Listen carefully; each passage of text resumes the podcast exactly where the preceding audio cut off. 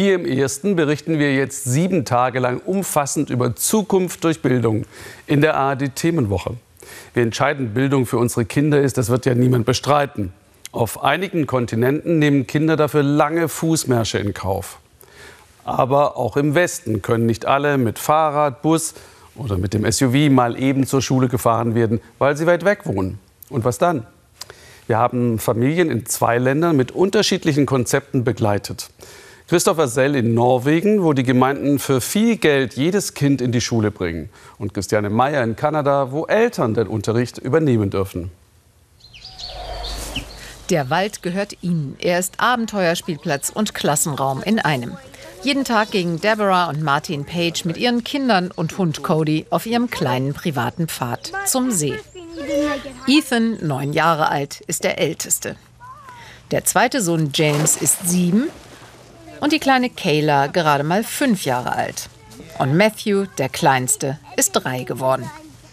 Familie Page wollte schon immer aufs Land ziehen. Ein eigenes Stück Wald, einen Seezugang und Zeit für die Kinder. Das ist ihr Traum. Wir müssen uns nicht nach den Plänen anderer richten. Wir können zum Beispiel außerhalb der Saison rumreisen. Sie leben außerhalb von Gabarus, einem Örtchen mit 78 Einwohnern. Hier an der Küste von Nova Scotia werden im Sommer Hummer und Krabben gefischt. Für den Rest des Jahres versinkt das Dorf im Dornröschenschlaf. Bis zur nächsten Schule sind es von ihrem Haus aus 36 Kilometer. Zu weit für ihre kleinen Kinder. Auch deshalb haben sich Deborah und Martin entschieden, die Kinder selbst zu unterrichten. Der kanadische Staat erlaubt das. Interessierte Familien müssen sich nur registrieren lassen.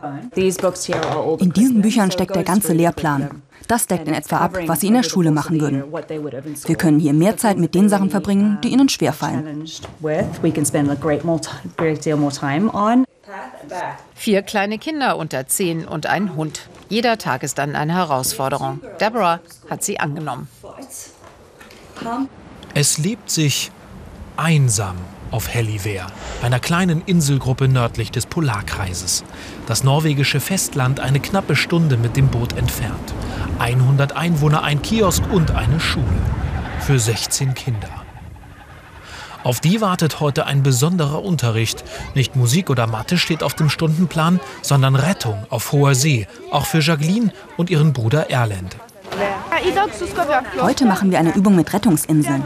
Wenn wir auf dem Boot sind und es passiert was, müssen wir ja wissen, was wir tun sollen. Da wir auf einer Nachbarinsel wohnen, nehmen wir das Boot ja jeden Tag. Das erste Mal so eine Übung. Ich bin aufgeregt. Bis zu einer Stunde täglich sind die Kinder unterwegs, um zur Schule zu kommen. Auf einer kleinen Fähre und natürlich ohne Mama und Papa. Auch an Tagen wie heute, wo die See rau geht und es eisig kalt ist. Wenn es große Wellen sind, dann bekomme ich manchmal Angst. Ich mag es nicht, wenn das Boot so hin und her schaukelt. Ein Schulweg, der jeden Tag gefährlich werden kann, selbst wenn er wie heute eher dramatisch schön wirkt. Wir machen das jetzt, damit wir alle mit dem Equipment vertraut sind. Wir lassen jetzt gleich die Insel runter und dann seid ihr dran. Früh sollen die Kinder zur Selbstständigkeit erzogen werden, damit sie sich in einem Notfall selbst helfen können. Lernen sprichwörtlich fürs Leben, nicht nur nach dem Lehrplan.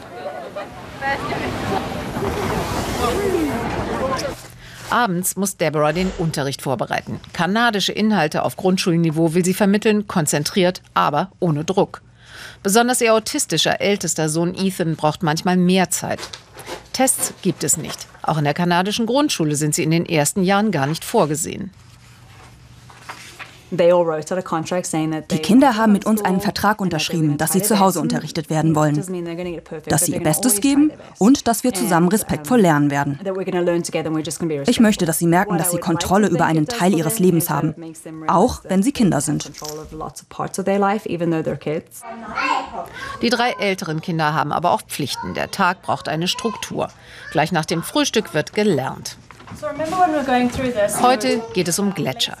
Die Kinder sollen im Experiment lernen, wie ein Gletscher schmilzt und abrutscht. Der selbst eingefrorene Eisblock soll auf einem Tablett voller Erde herabgleiten und eine Endmoräne hinterlassen. Lernen durch Anfassen. Wir nutzen oft das Internet und YouTube. Und wir fahren oft ins Museum nach Halifax und treffen auch andere Kinder, die Hausunterricht haben. Mindestens 20 oder mehr.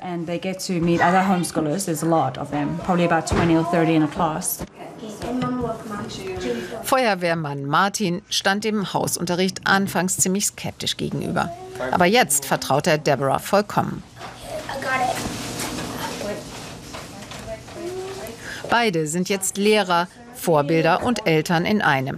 Jede Aktivität, selbst die Zubereitung des Abendessens, das Belegen von Pizza, ist Familienzeit. Selbstbestimmt und kostbar.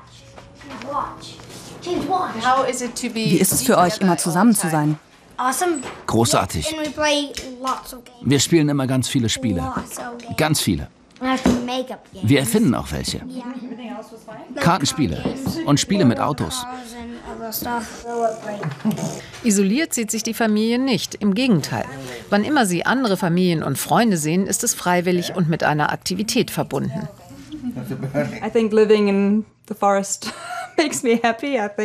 Im Wald zu leben macht mich glücklich. Der Hausunterricht an sich macht mich vielleicht nicht glücklich, aber die Entscheidung treffen zu können, schon. Wenn das Leben im kleinen Waldhaus nicht mehr funktioniert, ändern wir es. Bislang sind sie aber zufrieden mit ihrem Leben. Ein neuer Schultag auf Jiver. Hier leben Jacqueline, Erland und ihre Geschwister. Nur 15 Menschen wohnen auf der kleinen Insel. Auf der 8.15 Uhr Fähre heute nur die fünf Schulkinder. Wie so oft. Ihre Mutter werden sie erst am Abend wiedersehen. Die Kommune tut viel, zahlt die Fährtickets für die Kinder. Die sind etwas unglücklich über den Fährplan. Die meisten Tage sind wir weg von 8 Uhr morgens bis halb sechs abends, weil das Boot nur zweimal fährt. Nach einer knappen halben Stunde erreichen sie Helliver, wo ihre Schule liegt. 16 Kinder von Klasse 1 bis 10 wie heute in Englisch werden sie meist in verschiedene Gruppen aufgeteilt. Jacqueline und Erland sind an diesem Tag bei den Älteren. Sie präsentieren ein Filmprojekt. Dadurch, dass ich mit den Älteren in einer Klasse bin, höre ich auch, wie die Älteren reden und lerne von ihnen. Auf 16 Schüler kommen hier vier Fachlehrerinnen und die Schulleiterin. Das ist sogar im reichen Norwegen Luxus. Manchmal lernen sie in Gruppen von zehn, manchmal nur fünf Schülern, manchmal allein. Wir haben genug Zeit für jeden Einzelnen. In der Stadt hat ein Lehrer normalerweise um die 20 Schüler. Ich glaube, da sind wir ganz gut aufgestellt.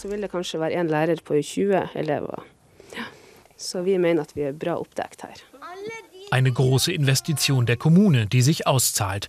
Denn die jungen Familien bleiben hier auf Helliver, ziehen nicht weg seit Jahren. Die Schule, auch Jugendzentrum. Wo wir wohnen, gibt es keine andere Familie. Deswegen macht das hier in der Schule mit den anderen richtig Spaß. Fangen spielen als Mittel gegen den Inselfrust. Und natürlich norwegische Waffeln. Unterricht zu Hause ohne nervige Fähre? Wäre das nicht eine bessere Alternative? Nein, das würde ich nicht schaffen. Das wäre super blöd. Schaut euch um. Ich brauche einfach diese Leute um mich rum. Und so fühlt es sich tatsächlich auch an. Diese Kinder lernen hier vor allem, weil sie Spaß daran haben, Zeit miteinander zu verbringen. Zombie, Fee und Ninja bereiten sich auf die Halloween-Party in der Stadt vor. Zweimal in der Woche fährt Deborah die 36 Kilometer in den nächsten Ort, nach Gabarus, damit die Kinder Freunde treffen können. Auch andere Homeschooler wohnen hier im ländlichen Umkreis. Viele von ihnen halten den Kontakt zueinander über Facebook-Gruppen und verabreden sich zu verschiedenen Aktivitäten, wie zum Schach oder zum Yoga-Unterricht.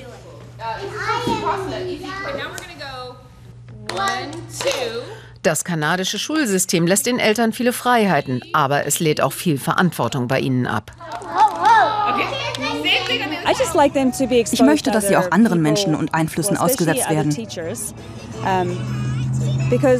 Andere können sie auch gut unterrichten und ihnen andere Anregungen geben.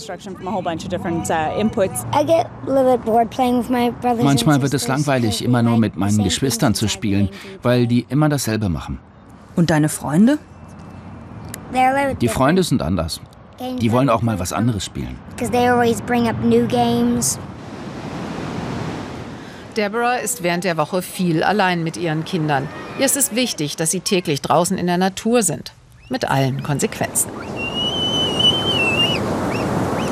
Wenn der dreijährige Matthew voll bekleidet ins eiskalte Wasser fällt, dann ist das eben auch eine Lektion fürs Leben und kein Grund zu schimpfen. Wir sind gemeinsam auf dieser Reise mit ihnen. Und es macht Spaß, sie die Konsequenzen erleben zu lassen. Natürlich abgesichert. Man lernt so viel, wenn man etwas selbst erlebt. Solche Erfahrungen sind einfach nachhaltiger. Deborah und auch Martin sind überzeugt, dass die Kinder hier das Wichtigste fürs Leben lernen. Den Rest, auch akademische Feinheiten, können sie auch später noch nachholen.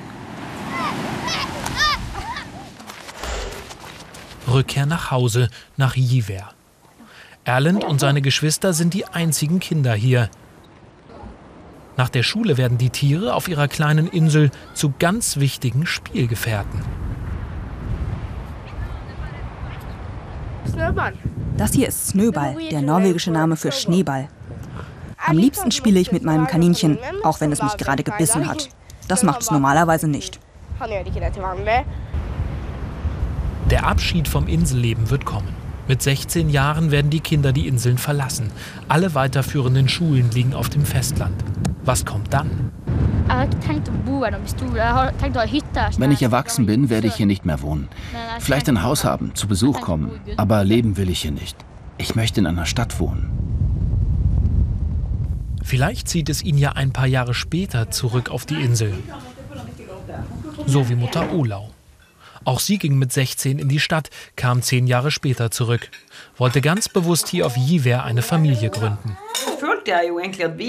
Ich finde eigentlich, dass wir damals noch abgeschiedener gelebt haben.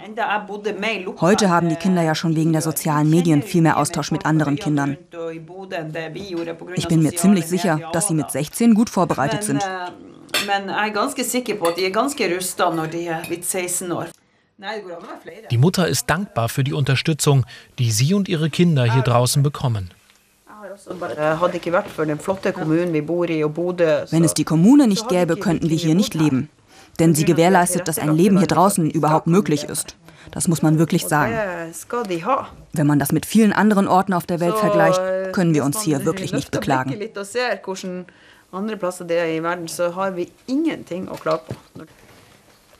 Der Tag rückt näher, an dem sich die ersten Kinder Richtung Festland verabschieden werden.